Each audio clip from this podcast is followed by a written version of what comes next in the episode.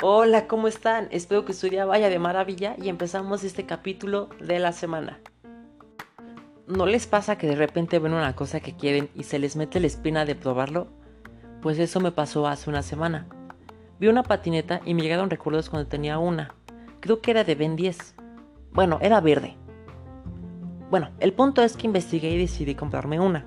Fui a una tienda en Plaza Tepeyac que me trataron súper buena onda, donde me explicaron qué tipo de patinetas hay y cuál es su función, cómo se llaman, para qué sirven, sus partes, marcas de patinetas, llantas y cuál me convenía más como principiante.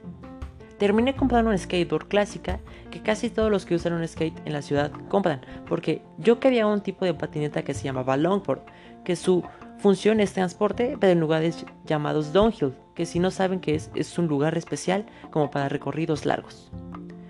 Yo fui al skatepark de Chapultepec, donde te encuentras todo tipo de personajes. Es un lugar grande que tiene rampas grandes o pequeñas para todo tipo de trucos. También gente en bicicleta, en patines del diablo, en patines de línea, etc. Y es otro mundo. Y por lo general son buena onda.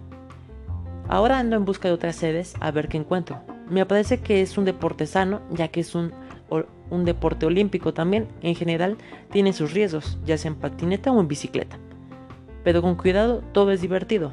Y mi opinión es que deberían probar al menos cualquier cosa arriesgada. Cuéntenme, mandándome un mensaje de voz en Anchor o un de texto en Spotify en la encuesta posterior al capítulo. Así que a rodar se ha dicho. Hasta el próximo capítulo. Bye.